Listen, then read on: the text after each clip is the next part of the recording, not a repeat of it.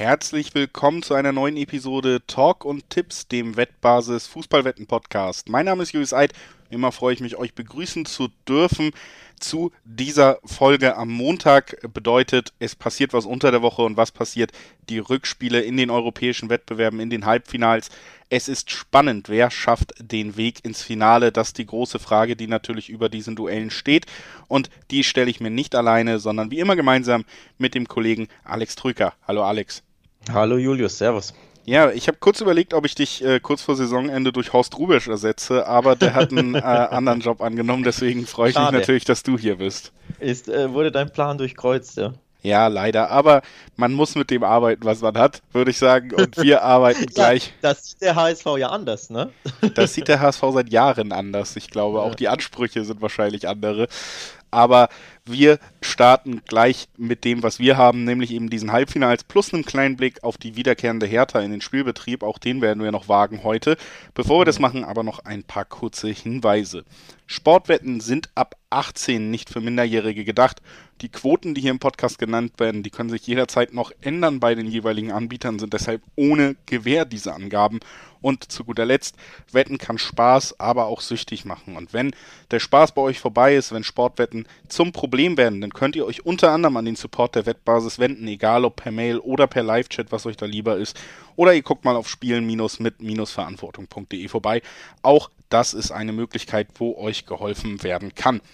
So, das war's am organisatorischen Ende vorweg. Am Ende kommt bestimmt auch nochmal ein bisschen was, was wir euch mitzuteilen haben. Aber jetzt wollen wir uns nicht länger bitten lassen tatsächlich mal Richtung Fußball gehen. Und wie gesagt, zuallererst der größte Wettbewerb des Fußballs, die Champions League. Da wollen wir drüber sprechen. Da gibt es am Dienstag das erste Rückspiel. Das ist das Rückspiel zwischen Manchester City und PSG.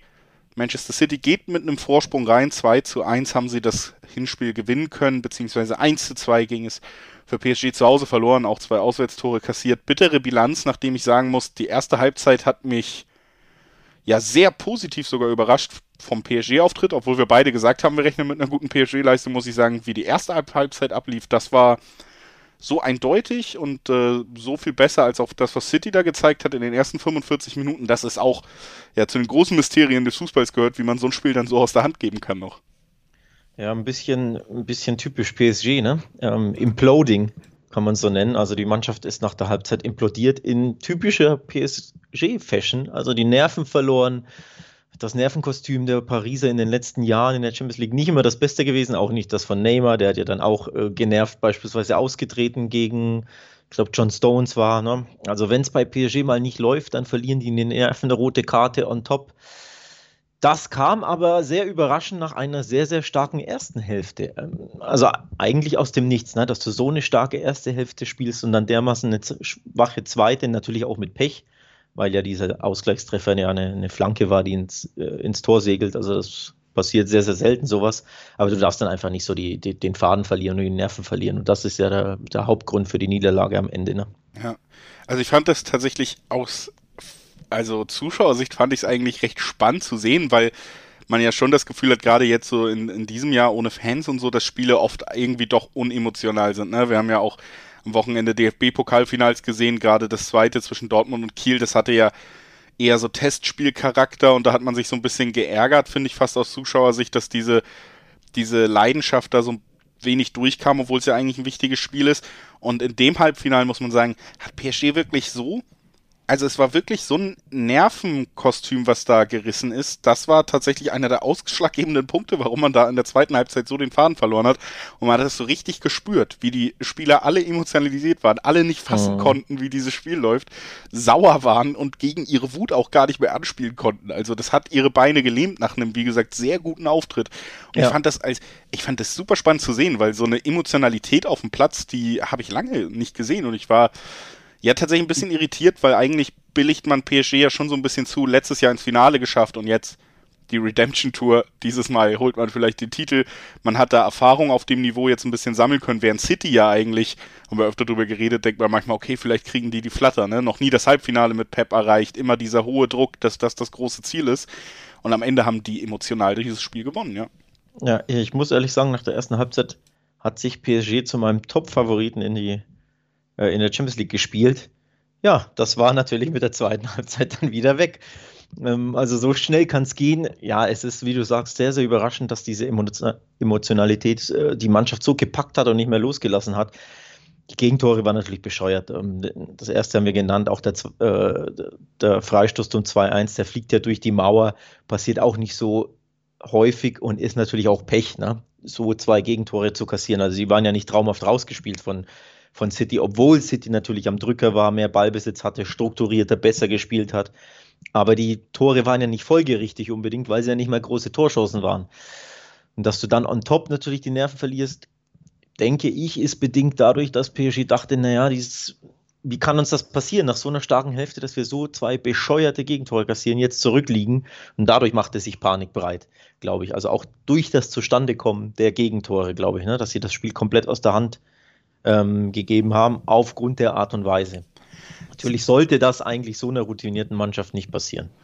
Es lief ja auch eigentlich alles für PSG, außer, ja gut, die Nerven dann am Ende und das Spielglück, ne? Weil PSG hat eine super erste Halbzeit gespielt, hat das Tor erzielt und war dann ja eigentlich auch in der Lage, entweder City vom eigenen Tor zumindest fernzuhalten oder zumindest davon zu profitieren, dass City wieder so einen Tag hatte, wo du halt merkst, dass sie ohne Stürmer spielen. Also ja, du hast ja. es ja gesagt, man hatte die besten Chancen, da taucht dann Foden im 16er auf und der ist kein Knipser, das hat man klar gesehen. Also das waren, glaube ich, die einzigen Situationen, wo folgerichtigerweise vielleicht Tore gefallen wären, wenn man auch noch auf Aguero setzen würde in der guten Form oder so. Aber ein Foden macht die nicht und da ist das große Manko, was City manchmal hat. Wenn sie nicht effektiv ja. genug sind, dann rächt sich's manchmal. Und diese Effektivität, die hat ihnen dann eben das Spielglück beschert tatsächlich. Also du hast ja beide Treffer angesprochen. Also insgesamt eine sehr ärgerliche Kombination für PSG vor dem Rückspiel jetzt muss ich sagen, natürlich riesiger Vorteil für City, weil sie es ruhig angehen lassen können, was das Ganze angeht, gerade mit den zwei Auswärtstoren. Muss aber trotzdem sagen, dass das PSG der ersten Halbzeit, wenn man das sehen kann, dann ist dieser mhm. Mannschaft, sind dieser Mannschaft auch wieder zwei Tore gegen City zuzutrauen. Ja. Und deswegen ist das Ganze für mich noch nicht zu 100% entschieden. Die große Frage ist tatsächlich, bleiben wir beim Emotionalen so ein bisschen, ob PSG es hinbekommt, sich nochmal so zu fokussieren, dass sie über 90 Minuten eine gute Leistung abrufen können. Ne? Und nicht, dass sie jetzt schon gefrustet und genervt da antreten und vielleicht Neymar nicht mehr in dieser Gala-Form auftritt, indem wir ihn gegen Bayern und jetzt gegen City gesehen haben. Das sind so die Fragen. Ja, das Problem bei PSG ist in den letzten Wochen oder in den letzten Auftritten in der Champions League, dass sie immer zwei Gesichter hatten. Schon, wir haben es, glaube ich, eben im letzten Podcast auch schon angesprochen auch gegen Barcelona. Das Hinspiel war das schöne Gesicht und das Rückspiel war das hässliche PSG-Gesicht. Da können sie eigentlich sogar ausscheiden. Hatten ja Glück beim 1 zu 1, dass Messi beispielsweise seinen Elfmeter verschossen hat und äh, Dembele irgendwie drei, vier Hochkaräter liegen ließ, sonst wären sie vielleicht gar nicht so weit gekommen. Und auch gegen Bayern hast du ja quasi ein schönes und ein hässliches Gesicht gesehen, nur komischerweise war das Ergebnis dann andersrum. Also sie waren ja eigentlich nicht gut, nicht wirklich gut, bis auf drei Konter in der Allianz Arena, gewinnen da 3-2 und im Rückspiel waren sie hoch überlegen. Da müssen sie meiner Meinung nach fast schon irgendwie locker 2-0, 3-1, irgend sowas gewinnen und da verlieren sie aber. Aber da spielen sie sehr stark.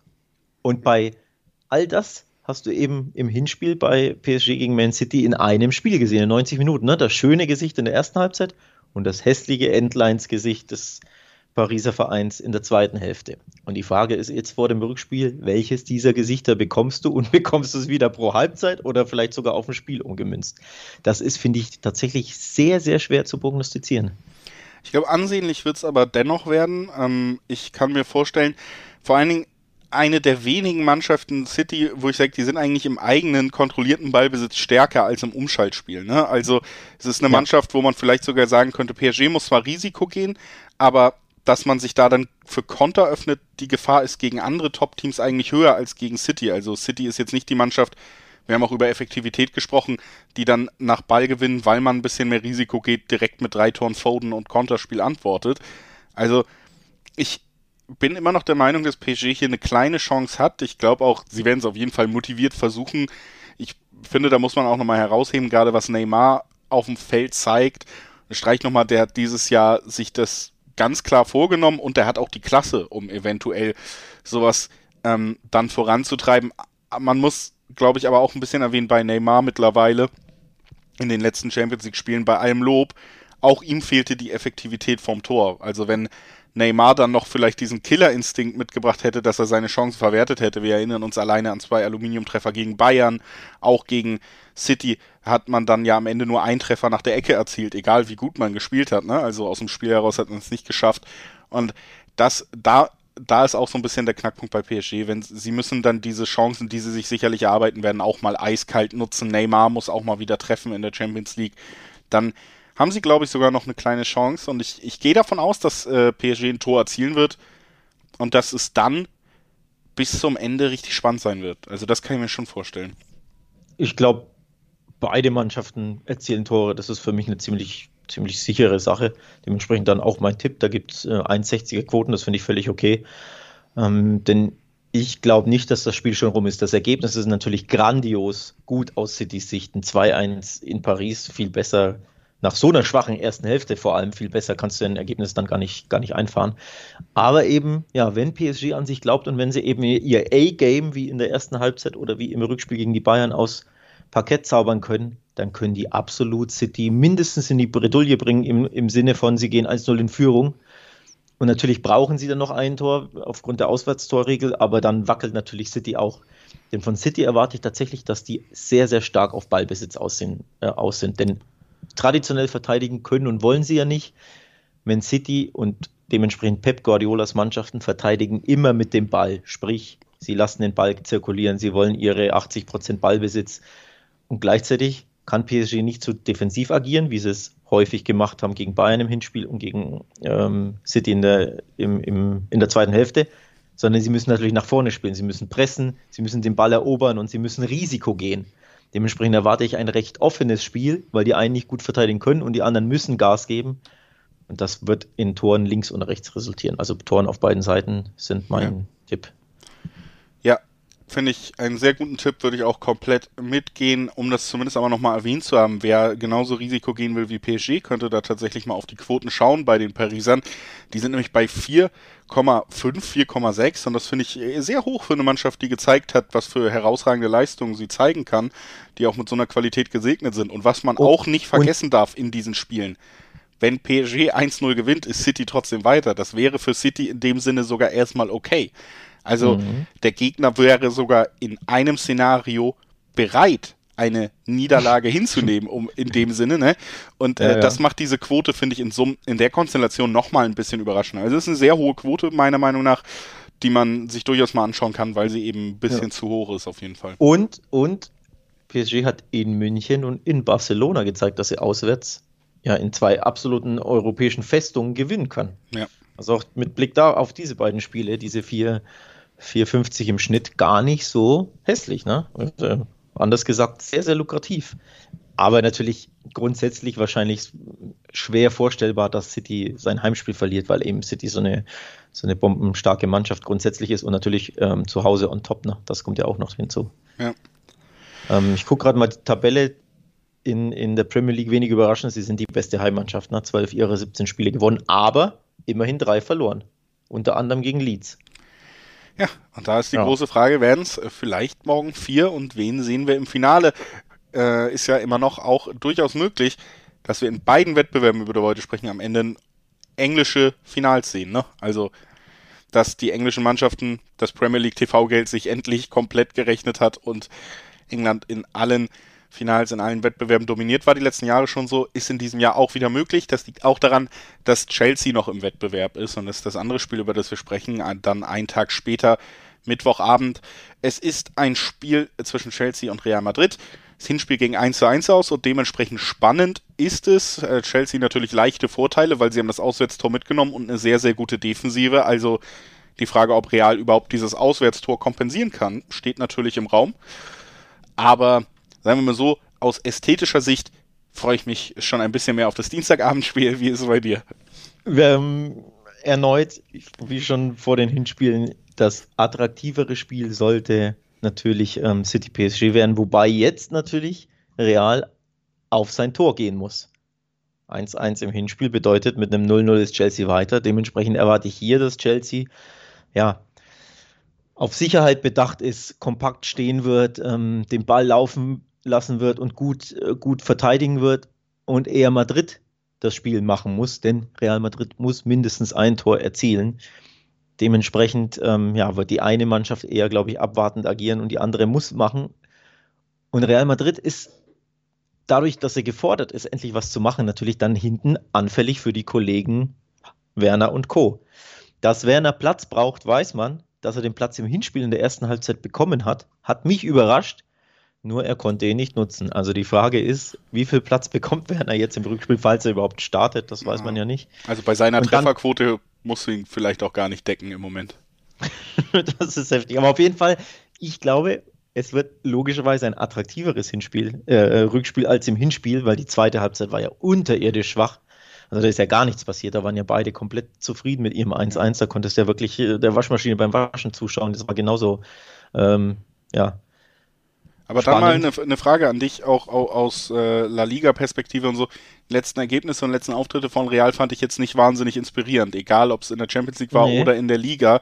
Nee. Wirklich die Frage, wir reden ja über Chelsea, dessen Kernmerkmal unter Tuchel ist, dass sie die Null halten eigentlich. So klar muss man sagen. Und da frage ich mich tatsächlich, ob ich dieser Mannschaft, selbst wenn sie müssen, unbedingt zutrauen, da jetzt so einen Offensivsturm zu entfesseln und wirklich Chelsea zum Banken zu bringen. Also ist das, natürlich müssen sie, aber ich frage mich tatsächlich, ob sie es können. Ja, können sie. Sie müssen nur sehr selten. Und sie wissen, dass sie selten müssen, weil sie wissen, dass ihre 70% äh, Sparflamme, mit der sie spielen, gegen Osasuna und Huesca und Levante in der Regel immer reicht. Nämlich zu einem 1-0 oder 2-0. Ich glaube, 2-0 und 1-0 sind die häufigsten Ergebnisse in der Liga von Real Madrid. Vor allem das 2-0 haben sie, glaube ich, schon zehnmal gemacht. Und das ist ganz selten so, dass sie 2-0 in Führung früh gehen und dann verwalten, sondern sie schießen die Tore einfach sehr spät, weil sie wirklich auf Sparflamme spielen und wissen, es reicht ja gegen diesen Gegner eh. Und selbst wenn wir in der 73. unser 1-0 machen, reicht uns das und ab und zu machen wir in der äh, 92. das 2-0 und das Spiel ist rum. Das ist Real Madrid in der Nutshell in dieser Saison in Spanien, weil sie eben ja mit dieser Gelassenheit spielen, diese Ruhe haben und dieses Selbstbewusstsein, dass sie wissen, wir, wir gewinnen das eh später äh, spät im, im Spiel, allerspätestens machen wir unser Tor. Und das ist jetzt anders beim Rückspiel. Jetzt haben sie diese, diese Urgency, diesen Druck, dieses, wir müssen Vollgas geben. Die Frage ist natürlich, geben sie es von Anfang an?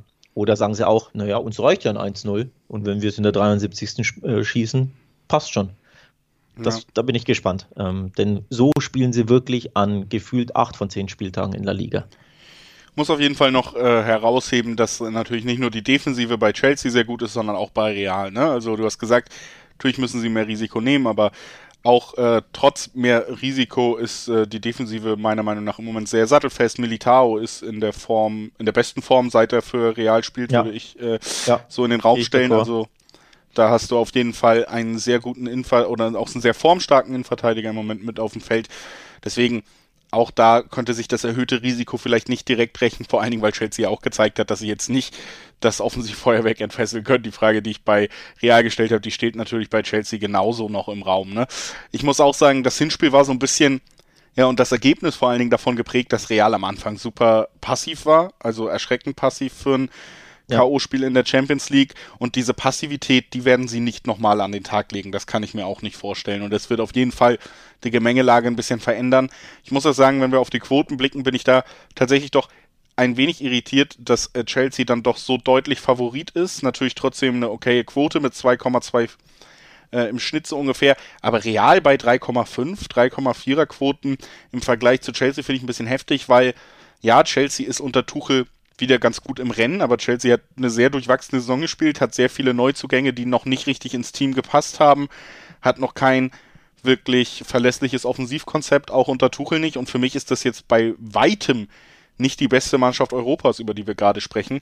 Real Madrid ist Rekordsieger in diesem Wettbewerb. Wir haben oft über diese professionelle Kaltschnäuzigkeit geredet. Also ich finde diesen Quotenunterschied von 1,2 zwischen den beiden Mannschaften, der ist mir deutlich zu heftig, auch wenn wir darauf gucken. Mir sind sie auch zu hoch, die, die Quoten auf dem Realsieg, aber ich kann es mir ableiten oder, oder erklären. Ich glaube, das Hinspiel, die Leistung im Hinspiel spielt eine große Rolle. Da war Chelsea für mich wirklich die deutlich bessere Mannschaft, zumindest in der ersten Halbzeit wirklich die deutlich bessere. Da hat Real wirklich erstaunlich schwach gespielt. Das war ja, ein Klassenunterschied, soweit würde ich fast schon gehen. Sie haben es natürlich dann korrigiert zur Halbzeit und in der zweiten Halbzeit ist dann nichts mehr passiert. Da ist dann, hat sich dieses Spiel entwickelt, das ich auch prognostiziert und, und äh, erwartet habe, dass sich beide komplett neutralisieren, es nichts in den Strafräumen gibt und dementsprechend ereignislos ging es zu Ende. Aber in der ersten Halbzeit hat das Chelsea herausragend stark gemacht mit diesen frühen Balleroberungen, dem Umschaltspiel und Real hat sehr, sehr schwach gemacht gegen den ja. Ball, muss man auch sagen. Also da muss sich Chelsea vorwerfen, dass sie nur mit einem 1-1 in die Kabine gehen. Da müssen sie mindestens 1-0 führen, sowieso eher 2-0 führen. Und ich glaube, das ist so die, die Leistung quasi in diesem Spiel, weil eben in 45 der 90 Minuten für mich ein, ein Klassenunterschied sichtbar war. Dadurch, dadurch würde ich mir erklären, warum die Quote jetzt auf Real recht hoch ist. Ja, das kann ich mir auch gut vorstellen. Ähm, spannend finde ich tatsächlich auch, was so Quoten angeht, möchte ich noch erwähnen, wenn wir jetzt so langsam zum Abschluss kommen. Das Over 2,5 Tore bedeutet schon zwei Zweierquoten. Also auch hier wird den Teams nicht zugetraut, dass sie ein Torfestival entfesseln aus allen Gründen, die wir genannt haben. Unter 2,5 gibt 1,7er Quoten aber noch, kann man auf jeden Fall mal ansetzen. Aber auch so Spiele wie 2-1 oder so halte ich für gar nicht so unrealistisch. Also 2,5 ist natürlich so diese natürliche Grenze. Und wenn man für über 2,5 schon über Zweierquoten bekommt bei diesen beiden Mannschaften, du hast es gesagt, Real muss ein bisschen aktiver sein, ähm, Chelsea hat es eigentlich ganz gut gemacht. Äh, Pulisic auch sehr formstark unterwegs im Moment. Also da sind ja auch Waffen durchaus auf dem Feld, auch offensiv, auch wenn sie es bis jetzt so mannschaftstaktisch noch nicht immer geil umgesetzt haben, bin ich trotzdem der, der Meinung, dass man da auf diesen Punkt auf jeden Fall mal blicken kann und sich vielleicht überlegen kann, ja, ob das nicht als Rückspiel in dem K.O.-Spiel vorm Finale auch ein bisschen wilder wird und dann doch vielleicht drei Tore hergibt. Das ist nochmal so mein, mein Tipp hinten raus. Ich, ich erwarte das Gegenteil ich erwarte, dass beide wieder sehr vorsichtig spielen, weil Chelsea will natürlich nicht zu viel riskieren, denn die haben ja 1-1, sprich denen reicht das 0-0. Und die Null halten können sie halt besser wie jeder andere in den letzten Monaten, unter Tuchel zumindest. Und Real will ja auch nicht zu früh zu viel riskieren, weil sie wissen ja, dann kann uns Pulisic, Werner und Co., die können uns im Rücken entwischen. Und Real ist auch nicht bekannt dafür, in, diesem, in dieser Saison zu viel Risiko zu gehen. Sprich, ich erwarte da erneut dass es so vor sich hin plätschert, dass es ein Taktieren gibt, weil keine Mannschaft zu früh zu viel riskieren muss, denn Real nochmal weiß ja auch, uns reicht ja ein 1-0 und wenn wir das eben in der 78. Erzie äh, erzielen. Dementsprechend glaube ich, wenig Risiko heißt, es geht mit Unentschieden in die Halbzeit und das ist mein Tipp. Also ich tippe einen Halbzeit-Tipp, denn da, es gibt Zweierquoten aufs Unentschieden zur Halbzeit. Das finde ich sehr, sehr interessant, denn genau das erwarte ich, dass beide ja. eben ja, vorsichtig agieren, wenig riskieren, so ein bisschen ja, er, ereignisreicher vielleicht als die zweite Halbzeit im Hinspiel war, aber in die Richtung, dass es geht. Und dann eben muss Real irgendwann mehr machen und dann ist die Frage, können sie ihre Druckphase in Tore ummünzen oder in, in ihr Tor oder finden Werner und Kokwan dann die Lücken im Konterspiel, im Umschaltspiel, weil Real hinten ein bisschen aufmachen muss. Das ist so das Spiel, das ich erwarte. Und wer dann weiterkommt, ehrlich gesagt, keine Ahnung. Also ja. ich kann mir wirklich auch beides vorstellen, ne? dass, dass Chelsea sein, sein Umschalt-Kontertor macht oder generell ähm, daran anknüpft an die Leistung in der ersten Halbzeit oder dass Real einfach die abgezocktere Mannschaft ist und Benzema sie ins Finale schießt, weil sie einfach ja, abgeklärter sind und diesen, diese Winner-Mentality haben, die Chelsea vielleicht nicht haben wird. Ja, ja, Benzema noch das Stichwort, kann man natürlich gerne nochmal darauf verweisen, zu Karim Benzema und seiner sehr guten Form, gibt es einen längeren Artikel auf wettbasis.com. Da könnt ihr gerne mal vorbeischauen, wenn ihr noch mehr über den Franzosen und seine sehr gute Form in dieser Saison erfahren wollt. Und wir ja, könnten eigentlich rüber zur Euroleague gehen, aber ich würde natürlich gerne von Alex nochmal wissen, jetzt, wir haben ja getippt, aber was für ein Finale würdest du dir denn wünschen, also von der Konstellation? Jetzt nicht, was am realistischen ist, sondern was wäre für dich das attraktivste Finale als, als Fan des ästhetischen Sportes Fußball? Ich, anders, and, ich an, beantworte es andersrum. Was wäre nicht attraktiv? City gegen Chelsea. Denn genau dieses Spiel gab es im FA Cup Halbfinale vor, was waren es, einer Woche, eineinhalb Wochen? Und das war, ja, wieder, muss ich leicht polemisch sagen, der Waschmaschine beim Waschen zuschauen. Also das war ja ein dermaßen unattraktives, langweiliges Fußballspiel. Und ich fürchte, in die Richtung würde ein Finale gehen. In einem Finale sind ja Mannschaften eh nochmal ne, auf Vorsicht bedacht etc. Also das ist das Finale, das ich glaube ich, das sehr unattraktiv werden würde. Attraktiver wäre natürlich City gegen Real oder PSG gegen Real. Das sind, glaube ich, vom Fußballerischen her die Spiele, die eher attraktiver werden. Also Spiele mit PSG-Beteiligung sind ja eh die attraktivsten, weil du bei PSG nicht weißt, was du bekommst, ja. weil, die, weil denen auch mal die Sicherung durchbrennen, weil Mbappé und Neymar auch tolle Fußballkünstler sind, die alles auf dem Feld können. Also wenn PSG dabei ist, äh, hättest du das, glaube ich, attraktivste Finale. PSG Real wäre auch meins tatsächlich gewesen als Antwort auf dieses Spiel. Da aber das heißt nicht, dass ich mir dieses Finale wünsche, ne? Na, Wünsche ist natürlich sowieso nochmal eine andere, aber ich sag mal so aus, äh, das könnte noch das ansehnlichste Spiel werden, klar.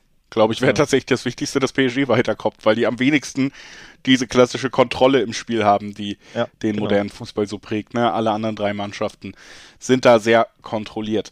So, wir wollen jetzt mal kontrollieren, wie es in der Euroleague läuft. Das erste Finale, da brauchen wir, äh, Halbfinale, da brauchen wir uns, glaube ich, nicht mehr die Frage stellen, ob es die Engländer ins Finale schaffen, denn die Antwort ist ja.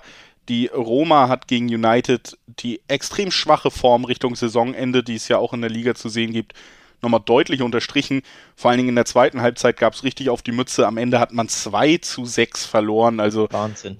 In einem Halbfinale ist das schon glaube ich, das Maximum an Deutlichkeit, was du irgendwie ähm, vom Ergebnis her da abliefern kannst. Und deswegen, also die Frage, wer kommt weiter, die brauchen wir uns hier, glaube ich, gar nicht großartig stellen.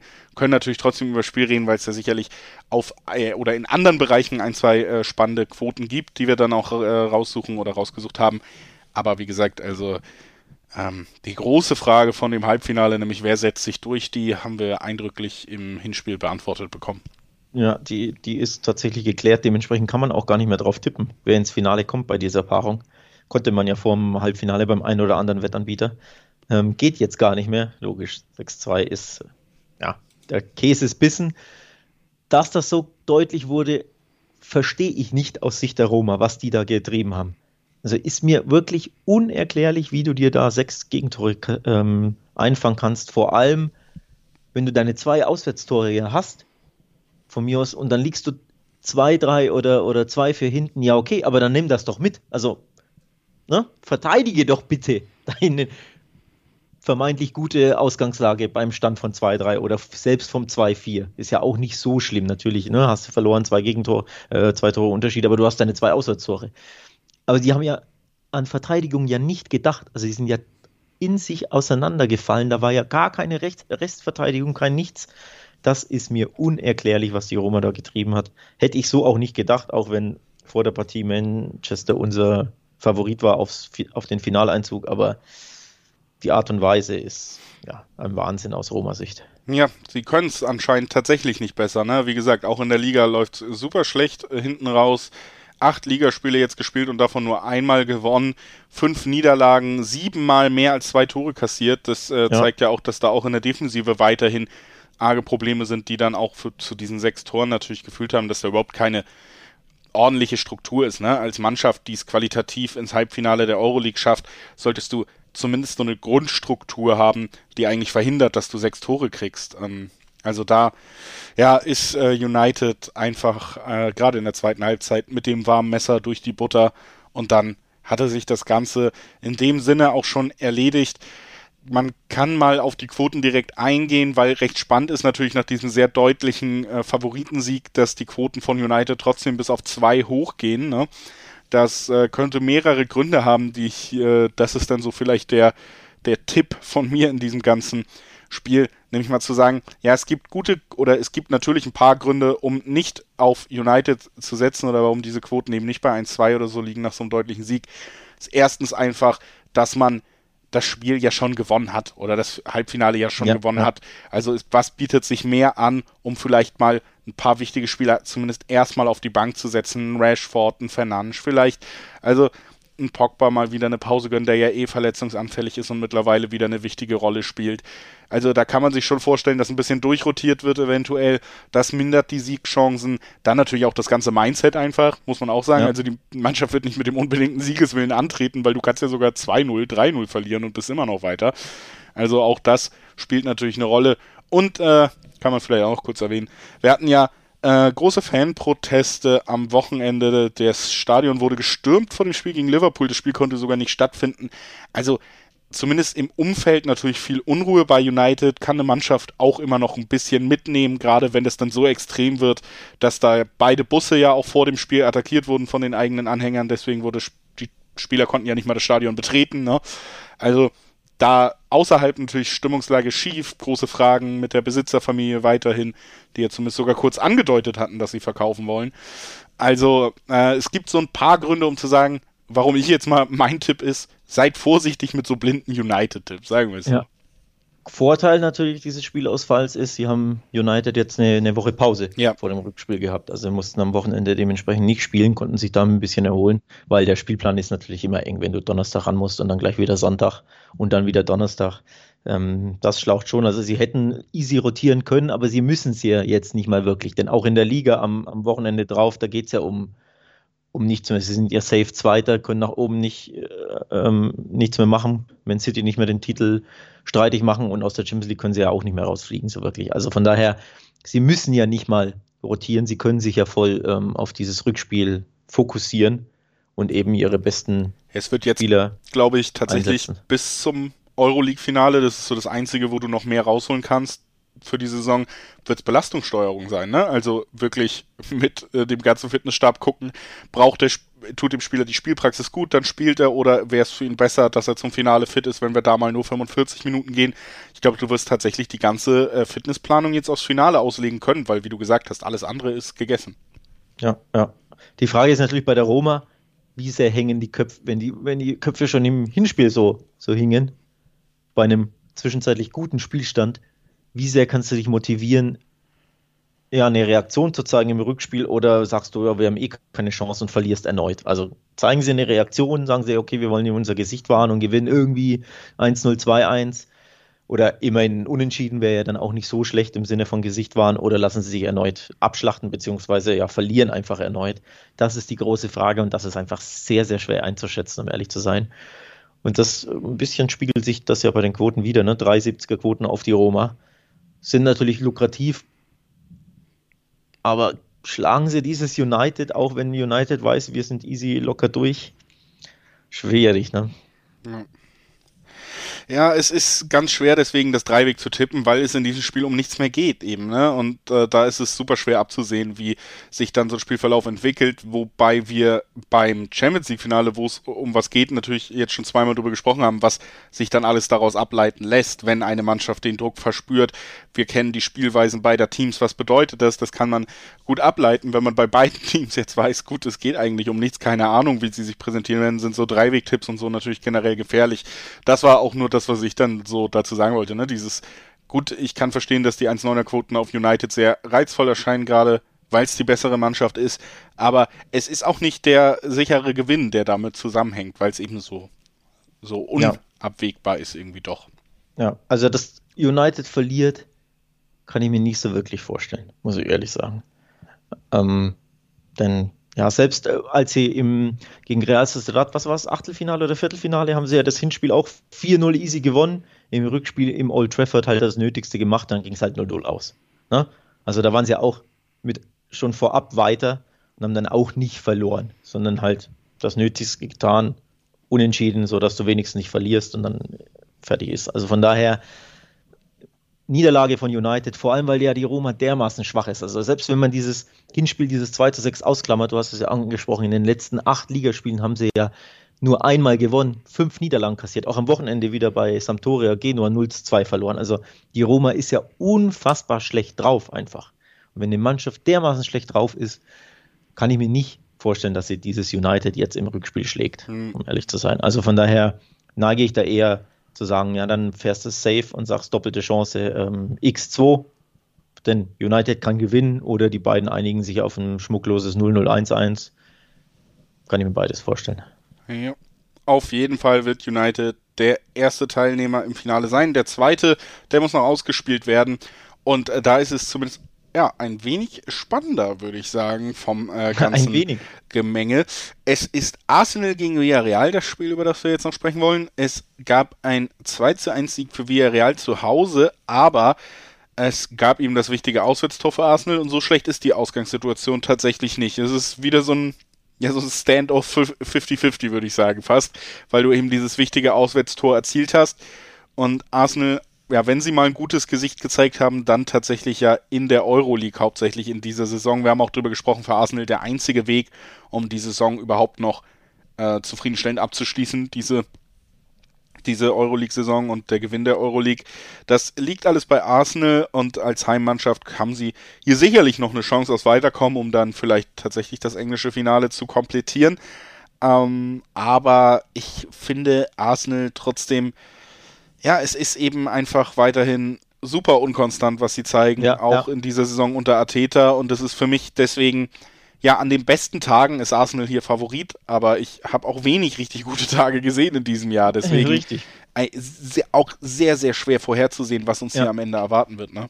Ich, hab, ich, hab, ich wollte genauso ansetzen. Eine sehr, sehr unkonstante, launische Mannschaft. Allein in der, in der Europa League konnte man das ja beobachten. Sie haben beispielsweise gegen Olympiakos Piraeus 0 zu 1 zu Hause verloren. Ein weiteres Gegentor und sie werden, nee, sie werden nicht ausgeschieden. Ne? Sie haben ja 3-1 im, im, Hinspiel gewonnen. Sie werden aufgrund der Auswärtstorregel weiter. Aber dass du dann allein daheim gegen Olympiakos 0-1 verlierst, bei Slavia, gegen Slavia Prag nur 1-1 zu Hause, auch ein extrem enttäuschendes Ergebnis. Und dann gewinnen sie aber 4-0 auswärts. Also ja auch komisch, ne? Und jetzt sind wir real wieder sehr schwache Leistung, 2-1 verloren und das, ganz ehrlich, dieses Tor, darüber könnte man jetzt zehn Minuten debattieren, was für ein Skandal, Elfmeter das war, denn das ist ja kein Elfmeter. Also das war ein absolutes Geschenk für Arsenal, dass sie da ihr, ihr Auswärtstor geschenkt bekommen haben durch diesen ja, nicht vorhandenen Ein sehr, sehr da. wertvolles Geschenk. Ne? Ein sehr, sehr wertvolles Geschenk. Das ändert natürlich komplett die Ausgangslage, denn jetzt sind sie mit einem 1-0 weiter und natürlich kann ich mir komplett vorstellen, dass Arsenal sein, sein 1-0 da einfährt. Aber so launisch wie sie sind, kann ich mir halt auch wirklich vorstellen, dass sie einfach sogar dieses Rückspiel verlieren, weil sie halt irgendwie zu viel, zu, zu viel riskieren und hinten offen stehen und dann Villarreal kontert. Denn Villarreal kann sehr, sehr stark kontern ähm, und umschalten. Also in diesem Spiel wirklich alles vorstellbar für mich, weil eben Arsenal eine komplett launische Mannschaft ist. Ja. Und deswegen äh, tendiere ich auch tatsächlich dazu, dass dieses 1 zu 0 das ist das, was ich Arsenal auf keinen Fall zutraue. Also äh, einfach souverän mit einem Tor äh, da das Spiel zu entscheiden für sich, das nee, sehe ich tatsächlich. Es muss ja nicht souverän sein, ne? Nee. Wir können ja wieder in der 80. irgendeinen Freistoß reinzimmern und ja. ansonsten wackeln ohne Ende. Aber was ich hier tatsächlich wieder sehe, um das zu meinem Tipp zu sagen, ist, dass beide Mannschaften ein Tor erzielen werden. Und mhm. dann wird sich ausspielen müssen, ja. ob Arsenal dann zwei schafft und vielleicht damit sogar Verlängerung in diesem Spiel für mich tatsächlich sogar ja. gut vorstellbar. Ist ja selten, dass es ähm, so passiert dann in zwei, also Hin- und Rückspiel, Auseinandersetzung, aber könnte ich mir tatsächlich hier auch vorstellen, dass es sogar Richtung 2-1 für Arsenal kippen könnte. Ich sehe aber nicht, dass Arsenal, wie gesagt, Arsenal ist auch defensiv so wackelig und so schwer ja, ja. einzuschätzen. Du musst, du legst ja deine kompletten Hoffnungen, um das nochmal zu sagen, auf David Luiz, der sicherlich kein schlechter Kicker ist, aber so war das eigentlich nicht gewollt, als man die Mannschaft zusammengestellt hat. Ne? Und er hat, äh, gerade David Luiz ist ja auch ähm, bekannt für an guten Tagen einer der besten Verteidiger, aber immer gut, um zwei Eigentore zu schießen, sozusagen. Das ist ja die Spannweite, die er mitbringt. Auch kein ja. verlässlicher. Genauso wie Arsenal eigentlich ist auch David Lewis als Spieler. Ja, das Und stimmt. Deswegen beide Teams treffen, 1,7er Quoten. Immer, immerhin haben die Gunners am Wochenende Selbstvertrauen getankt. 2-0 bei Newcastle gewonnen. Ähm, das wird ihnen, glaube ich, einen kleinen Schub geben. Auch die Null stand hinten, auch nicht gar nicht so schlecht. Aus Arsenal-Sicht kommt ja nicht so häufig vor, dass man äh, hinten die Null hält in der Saison. Von daher, das gibt ihm, glaube ich, schon Mut und Selbstvertrauen. Gleichzeitig, ich gehe absolut d'accord, ich kann mir nicht vorstellen, dass Arsenal die Null hält. Und ich kann mir sehr, sehr gut vorstellen, dass beide Teams treffen. Und deswegen ist das tatsächlich auch mein Tipp. Muss ich mich da im anschließen. Ungewollt, aber in dem Fall äh, ja, liegt es einfach nahe. Ich glaube, beide Mannschaften werden Tore schießen. So umgeht man eben, eben auch den, den Dreiweg-Tipp, weil ich mir wirklich beides vorstellen kann. Also ja. ich kann mir vorstellen, dass Arsenal ähm, weiterkommt. Ich kann mir auch vorstellen, dass Villarreal ähm, weiterkommt. Ich finde, das ist ein absolutes 50-50-Game.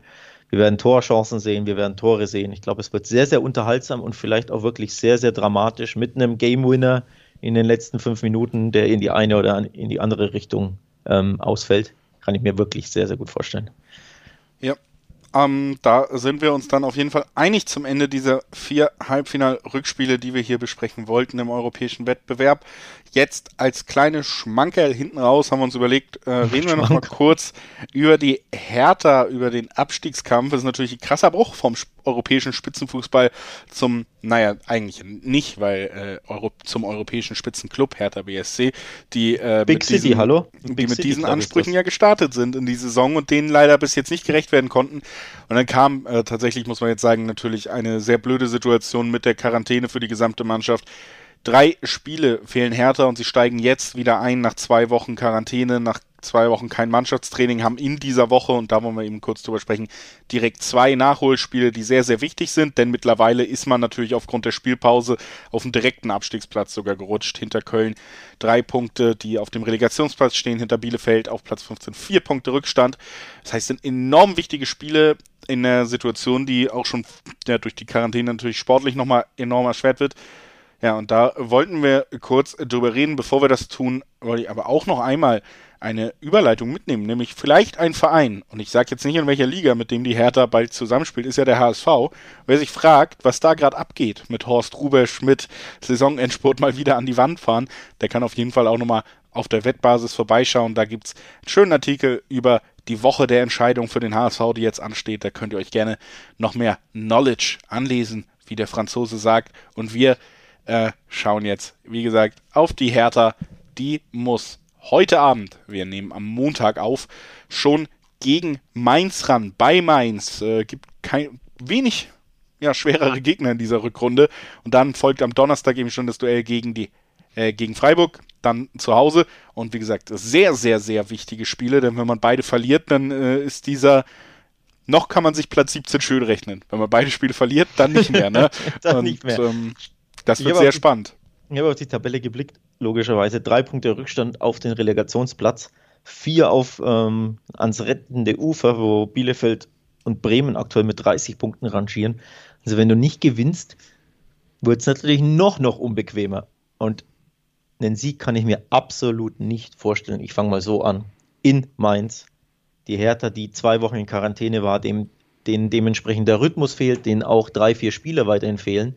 Ähm, denn äh, Jahrstein, der, der, Keeper, ist ja weiterhin in Quarantäne, Covid-Erkrankung. Luke Bacchio fehlt und Plattenhardt fehlt auch. Alle drei Corona erkrankt. Also dir fehlen drei Spieler, dir fehlt der Rhythmus völlig, weil du eben zwei Wochen nicht gespielt hast. Und dann spielst du bei der, ja, aktuell vielleicht formstärksten Mannschaft der Bundesliga. So weit kann man ja gehen, mhm. denn Mainz ist seit sieben Spielen ungeschlagen, hat drei in Folge gewonnen und fünf der letzten sechs gewonnen. Also viel schwerer könnte ein Spiel nach so einem kleinen Restart ja gar nicht mehr sein. Und dann auch noch auswärts in Mainz und top, ne?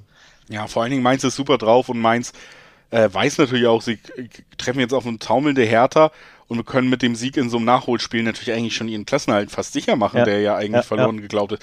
Also ich kann mir fast nicht vorstellen, dass man sich das nehmen lassen wird, so wie man in der letzten Zeit aufgetreten ist.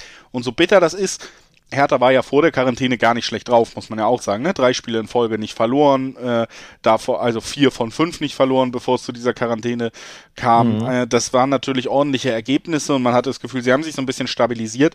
Aber wir haben das nun jetzt ein paar Mal erlebt, egal unter welchen Verhältnissen. Sei es letzte Saison schon gewesen, wo wir Dynamo im Abstiegsrennen dann auf einmal in der Quarantäne hatten in der zweiten Liga, die danach auch einfach nicht mehr Anschluss finden konnten.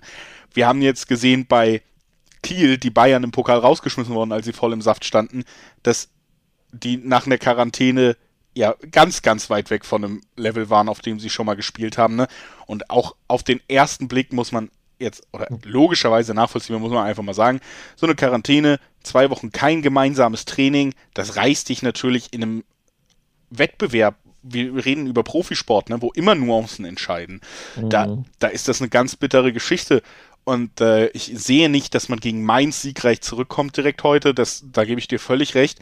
Und ich mache mir tatsächlich auch, ja, sagen wir mal, nicht Sorgen aus emotionaler Sicht, aber für alle Hertha-Fans macht mir die Gesamtsituation schon sehr viel Sorgen, weil ich, ich glaube, auch gegen Freiburg wird es am Ende ja ein sehr harter Kampf werden, um sich da überhaupt einen Punkt zu sichern. Und ob das dann nach dieser Woche auf einmal ja wirklich stark nach Berliner Abstieg riecht, das halte ich tatsächlich nicht für unwahrscheinlich. Ja, ja kurzer Einspruch. Ich glaube, Kiel hat sein Rückkehrspiel nach der Quarantäne gewonnen, meine Ja, in, in der, der, zweiten Liga, Liga haben sie äh, ganz zweiten, ordentlich, äh, ganz ordentlich performt, was die Ergebnisse in, angeht. In Nürnberg unentschieden, also aber der, in der Liga. Also Nürnberg ist unentschieden ist natürlich schon mal ein sehr schlechtes Ergebnis und dann muss man auch. Ja, ja, nein, ich wollte nur sagen, dass äh, die sind schon mit einem Sieg zurückgekehrt. Ähm, ja, aber ich, ich meine jetzt so beim ersten großen Leistungstest, sagen wir mal, da war da war es ja schon sehr deutlich immer noch, ne? Also da habe ich ihnen auch mehr zugetraut. Ja. Gegen den BVB, ja. Also Gut. zumindest spielerisch, jetzt nicht ergebnis. Ist halt auch der BVB, ist halt auch stark, ne? Ist ja. halt ein Klassenunterschied. Natürlich. Den hat man halt äh, deutlich gesehen. Fünf Tore. Also diesen Klassenunterschied erwarte ich jetzt gegen äh, Mainz nicht, bei Mainz Hertha. Aber wie du schon auch sagst, einen Sieg kann ich mir überhaupt nicht vorstellen. Also das ein Unentschieden ist für die Hertha, finde ich wirklich das allerhöchste der Gefühle, weil eben Mainz dermaßen stark ist, weil Mainz natürlich auch diesen Run hat und eingespielt ist und die Hertha eben diesen, diese Unterbrechung hatte. Also auf Mainz tippen liegt absolut nahe und die Quoten sind natürlich super. 2,50 im Schnitt gibt es auf den Mainzer Heimsieg. Also das sind super, super attraktive Quoten. Wer natürlich ein bisschen weniger Risiko gehen will, weil er sagt, naja, erneute Niederlage Hertha und äh, kann ich mir nicht vorstellen, doppelte Chance 1x, da ist man safe dabei, 1,40. Ich glaube, das spiele ich an. Ich bin da ein bisschen Angsthase, aber ich glaube, du gehst eher auf den Mainzer Sieg, oder? Ja, genau. Ja. Die nehme ich mit. Heute 18 Uhr das Spiel. Und ja, es ist natürlich immer schwer in die Zukunft zu tippen, deswegen halten wir uns jetzt mal mit konkreten Aussagen, glaube ich, beim Hertha-Freiburg-Spiel noch so ein bisschen zurück. Wir wollten einfach generell das Thema anschneiden. Was ich da nochmal sagen kann, ist im Moment zumindest, und ich denke, das wird sich nach dem Ergebnis heute natürlich nochmal verschieben, da sind die Quoten auf Freiburg bei 3-7. Das äh, ist ziemlich hoch für eine Mannschaft, die eine deutlich bessere Saison spielt als die Hertha. Und wenn es heute gegen Mainz deutlich sein sollte und das Selbstvertrauen und die Abstiegsangst nochmal einen ordentlichen Knacks bzw. Schub kriegen, dann würde ich da auch nochmal gucken, wie die Freiburg-Quote sich entwickelt, ob die ähnlich hoch bleibt, weil wenn ja, dann ist das auf jeden Fall auch eine schöne Möglichkeit.